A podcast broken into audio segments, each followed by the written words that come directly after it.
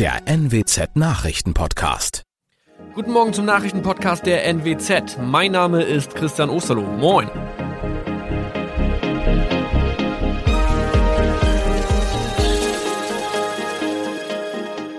Und das sind unsere regionalen Nachrichten am Morgen.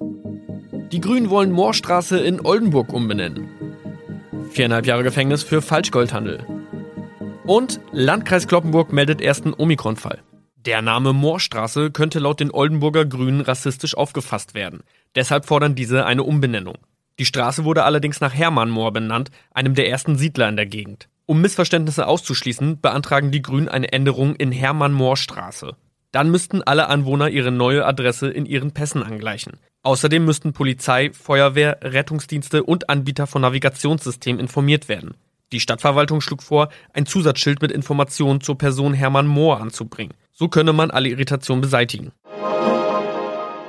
Tobias G. musste wegen dem Verkauf von Falschgold am Mittwoch vor das Landgericht Oldenburg. Nachdem der Schortenser bereits im Mai zu einer Freiheitsstrafe von mehr als drei Jahren in Jever verurteilt wurde, betrieb er seinen Handel auf eBay Kleinanzeigen weiter. Das wog bei der Verhandlung schwer auf. Der 27-Jährige schrieb in die Inseratsüberschrift das Wort plated, was so viel bedeutet wie überzogene und nur vergoldete Ware. Da im weiteren Anzeigentext aber die Rede von einem Reinheitsgrad war und die abgebildeten Goldbarren eine Seriennummer trugen, handelt es sich hierbei um eine Täuschung. Tobias G. wurde zu viereinhalb Jahren Haft verurteilt. Ein weiterer Fall der neuen Omikron-Variante ist am Mittwoch im Nordwesten bekannt geworden. Der Kreis Kloppenburg bestätigt, dass eine Frau bei ihrer Rückreise aus Südafrika am Hamburger Flughafen positiv getestet wurde. Sie befindet sich weiterhin in Hamburg in Quarantäne. Da die Frau im Landkreis Kloppenburg lebt, sei auch das Gesundheitsamt Kloppenburg für diesen Fall zuständig. Zuvor gab es bereits bestätigte Omikron-Fälle in der Wesermarsch und im Kreis Leer. Das waren unsere Nachrichten aus der Region. Weitere aktuelle News aus dem Nordwesten finden Sie wie immer auf NWZ Online. Und Aktuelles aus Deutschland und der Welt hören Sie jetzt von unseren Kollegen aus Berlin. Vielen Dank und schönen guten Morgen. Ich bin Maja Däne und das sind heute unsere Themen aus Deutschland und der Welt. Mehr Freiheiten. Bundesnotbremse soll Ende Juni auslaufen. Mehr Kontrollen. Für Corona-Testzentren sollen künftig strengere Vorgaben gelten. Und Impfungen für Kids. EU-Kommission gibt Impfstoff für Kinder ab 12 Jahren frei. Wir starten an diesem Dienstag mit einer guten Nachricht. Wegen der weiterhin sinkenden Corona-Zahlen in Deutschland soll die ja immer noch bundesweit geltende Notbremse nämlich Ende Juni auslaufen. Das hat Bundeskanzlerin Merkel bestätigt. Die sogenannte Notbremse war ja vor einem Monat in Kraft getreten und war ziemlich heftig umstritten. Allerdings haben die darin festgelegten Regeln wohl mit dazu geführt, die neue Infektionswelle erfolgreich einzudämmen, sagt Merkel. Außerdem haben sich gestern die Gesundheitsminister von Bund und Ländern auf strengere Vorgaben für Corona-Testzentren verständigt. Da hatte es ja in den vergangenen Tagen mehrere Hinweise auf Abrechnungsbetrug gegeben. Mein Kollege David Riemer hat sich mit den neuesten Entwicklungen zum Dauerbrenner-Thema Corona mal näher beschäftigt. David, lass uns doch mal mit dem Abrechnungsbetrug anfangen. Da macht das Gesundheitsministerium ja jetzt ziemlich Druck. Betrugsfälle sollen möglichst schnell aufgedeckt und gestoppt werden. Was ist denn da genau geplant? Es geht um Steuergelder, an denen sich einige Betrüger da im Moment bereichern. Deshalb wollen die Gesundheitsminister von Bund und Ländern, dass man da möglichst in ein paar Tagen zu Lösungen kommt und nicht erst in ein paar Wochen. Auf die Schliche kommen will man den Kriminellen, indem Abrechnungsdaten zusätzlich abgeglichen werden müssen. Zum einen sollen die Kontrollen von der Kassenärztlichen Vereinigung übernommen werden, die im Moment ja ohnehin alles mit den Testzentren abrechnen, aber auch die Finanzämter sollen in Sachen Kontrollen mitmachen. Okay, aber wie sollen diese Kontrollen denn konkret ablaufen? Also im Grunde vergleicht man zwei Zahlen miteinander. Wie viel Corona-Testkits hat ein Testzentrum eingekauft und äh, auf der anderen Seite, wie viele Corona-Tests wurden abgerechnet? Parallel sollen die Finanzämter die abgerechneten Tests mit den angegebenen Umsätzen abgleichen. Gleichzeitig, so der Plan, könnten die Testzentren dann auch noch eine schriftliche Bestätigung des Gesundheitsamtes vorlegen müssen, um halt zu belegen, dass sie die Tests auch wirklich ordnungsgemäß vornehmen. Eine Online-Registrierung soll dafür nicht mehr ausreichen. Es geht ja nicht nur um Abrechnungsbetrug, sondern auch um ordentliche Testergebnisse. Weil da, wo jemand das schnelle Geld machen will mit Corona-Tests, da wird ja wahrscheinlich auch eher mal geschlampt beim Testen. Absolut, nur wenn die Corona-Zahlen sich weiterhin so gut entwickeln wie in den letzten Tagen, kann halt auch noch mehr gelockert werden. Dazu sind aber natürlich verlässliche Testergebnisse zwingend notwendig. Und da das Wetter im Moment ja auch immer besser wird, sehnen wir uns doch alle endlich nach noch mehr Lockerungen. Stichwort Lockerungen. Die gute Nachricht ist ja, dass die Corona-Notbremse Ende Juni auslaufen soll. Bleibt es denn dabei? Ja, vorausgesetzt, die Zahlen entwickeln sich so weiter wie in den letzten Tagen, dann haben wir richtig gute Chancen, dass die Notbremse tatsächlich nicht verlängert, sondern Ende Juni auslaufen wird. Im Kampf gegen die dritte Welle hatten sich Bund und Länder ja auf die Notbremse verständigt. Damit wurden bundeseinheitliche Regelungen in Kraft gesetzt, um die äh, Corona-Zahlen zu drücken, wenn bestimmte Grenzwerte überschritten wurden. Beispielsweise nächtliche Ausgangsbeschränkungen, aber auch Beschränkungen im Sport- und Freizeitbereich, aber auch Schulschließungen waren die Folge. Und es gibt noch mehr gute Nachrichten, und zwar aus Brüssel. In der Europäischen Union können Kinder ab zwölf Jahren ab sofort mit dem Impfstoff von BioNTech Pfizer geimpft werden. Die Arzneimittelbehörde EMA hatte ja schon vergangene Woche grünes Licht gegeben und jetzt hat auch die EU-Kommission zugestimmt. Hier bei uns in Deutschland gibt es allerdings bisher noch keine Empfehlung der Ständigen Impfkommission für flächendeckende Impfungen für Kids. Studien von BioNTech Pfizer belegen eine sehr gute Wirksamkeit und eine gute Verträglichkeit des Impfstoffs bei Kindern zwischen 12 und 15 Jahren. Bei dieser Altersgruppe liegt der Schutz vor einer Covid-19-Erkrankung demnach bei 100 Prozent. Fraglich ist, ob nach der Zulassung hier in Brüssel auch die Ständige Impfkommission in Deutschland generell eine Impfung für Kinder empfiehlt. Von der STIKO gab es im Vorfeld schon Signale, dass sie die Impfung möglicherweise nur für vorerkrankte Kinder empfehlen will. Aus Brüssel, Sarah Geiser D. Und wir haben noch eine Nachricht aus Brüssel, die pünktlich zur Urlaubszeit für viele Familien wohl nicht ganz unwichtig sein dürfte.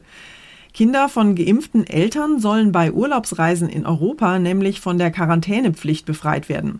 Wenn sich die Eltern, die bereits geimpft sind, nicht isolieren müssten, dann sollte das auch für ihre Kinder gelten. Die EU-Kommission will möglichst einheitliche Regeln in der EU gewährleisten, gerade auch mit Blick darauf, dass die Urlaubssaison bald losgeht. In dem Zusammenhang zählt zu den Empfehlungen hier aus Brüssel auch, dass Menschen, die im Besitz eines europäischen Covid-Zertifikats sind, in den meisten Fällen von zusätzlichen Reisebeschränkungen verschont werden sollen. Das Covid-Zertifikat soll offiziell am 1. Juli in der EU eingeführt werden. Bekommen kann man es, wenn man geimpft, genesen oder frisch getestet ist. Je weiter die Corona-Infektionszahlen sinken, desto größer wird offenbar die Reiselust. Und das sind gute Nachrichten für die Flugbranche. Der Luftverkehr erholt sich offenbar allmählich, die Buchungszahlen steigen und die Fluggesellschaften rechnen für den Sommer wieder mit deutlich mehr Flügen. Monatelang sind die Menschen wegen der Corona-Beschränkungen kaum verreist. Jetzt im Sommer könnte die Auslastung der Flugkapazitäten wieder 60 Prozent erreichen im Vergleich zu vor der Pandemie. Bei klassischen Reiseländern wie Spanien, Italien, Griechenland und der Türkei könnte im August sogar fast wieder das Vor-Corona-Niveau erreicht werden. Die Lufthansa zum Beispiel will deshalb in den nächsten Wochen 50 Flugzeuge reaktivieren, die während der Pandemie am Boden blieben. Gleichzeitig fordert die Lufthansa die Politik auf, den digitalen Impfpass bis Ende Juni an den Start zu bringen. Sonst werde das Reisen für die Kunden sehr umständlich werden. Manja Borchert, Berlin. Und auch am Arbeitsmarkt dürfte es weiter aufwärts gehen. Experten gehen davon aus, dass im vergangenen Monat einige tausend Arbeitslose neue Jobs gefunden haben. Auch hier wirken sich offenbar die sinkenden Corona-Zahlen und die ersten Lockerungen positiv aus. Die Bundesagentur für Arbeit stellt heute die aktuellen Daten für den Monat Mai vor. Die deutsche Wirtschaft erholt sich immer besser von der Corona-Krise. Besonders die Exportindustrie brummt dank der Nachfrage aus China. IFO-Präsident Clemens Fußt rechnet denn auch mit positiven Auswirkungen auf den Arbeitsmarkt. Auch die Kurzarbeit werde weiter sinken. Ein weiteres Thema wird sicherlich die Frage sein, wie kommen wir aus der Routine der Pandemie mit Homeoffice, Teilzeitarbeit, Kurzarbeit wieder in den Normalbetrieb. Das geht nicht von heute auf morgen. Es werde sicherlich Reibungen geben. Klar sei aber, am Arbeitsmarkt zeigt zeigt der Weg nach oben. Nils Paul Nachrichtenredaktion. Unser Tipp des Tages heute für alle Urlaubsplaner.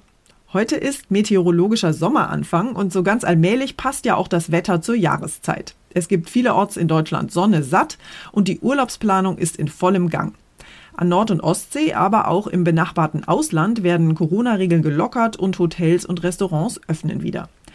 Allerdings gibt es beim Reisen immer noch einiges zu beachten. Wir haben mal mit Thorsten Schäfer vom Deutschen Reiseverband über Urlaub in noch Corona-Zeiten gesprochen und ihn gefragt, wie wir beim Buchen auf Nummer sicher gehen können.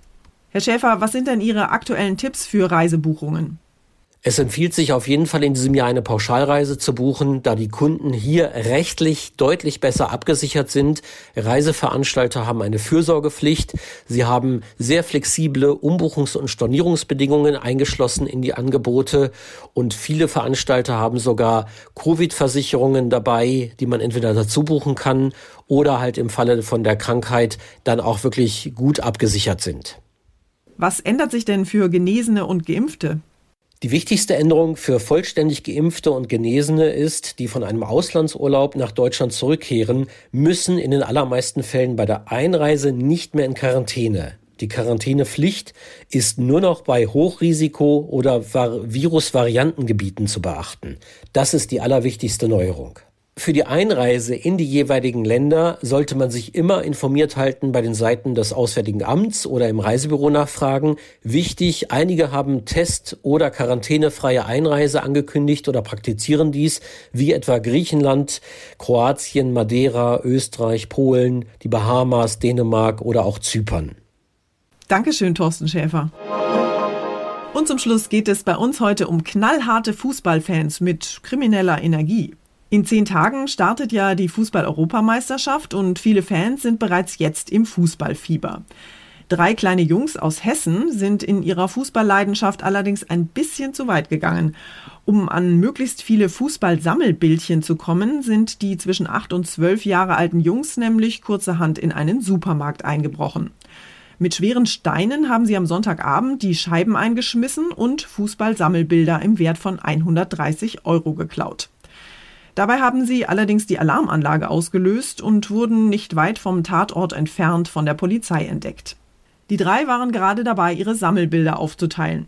Wie viele Manuel Neuers, Mats Hummels und Toni Großkarten sie bei ihrer Diebesbeute hatten, ist nicht bekannt. Der Schaden, den sie in dem Supermarkt verursacht haben, war jedenfalls mit 10.000 Euro deutlich höher als der Preis für die Bildchen. Das war's von mir für heute. Ich bin Maja Däne und wünsche Ihnen allen einen entspannten Tag. Tschüss und bis morgen.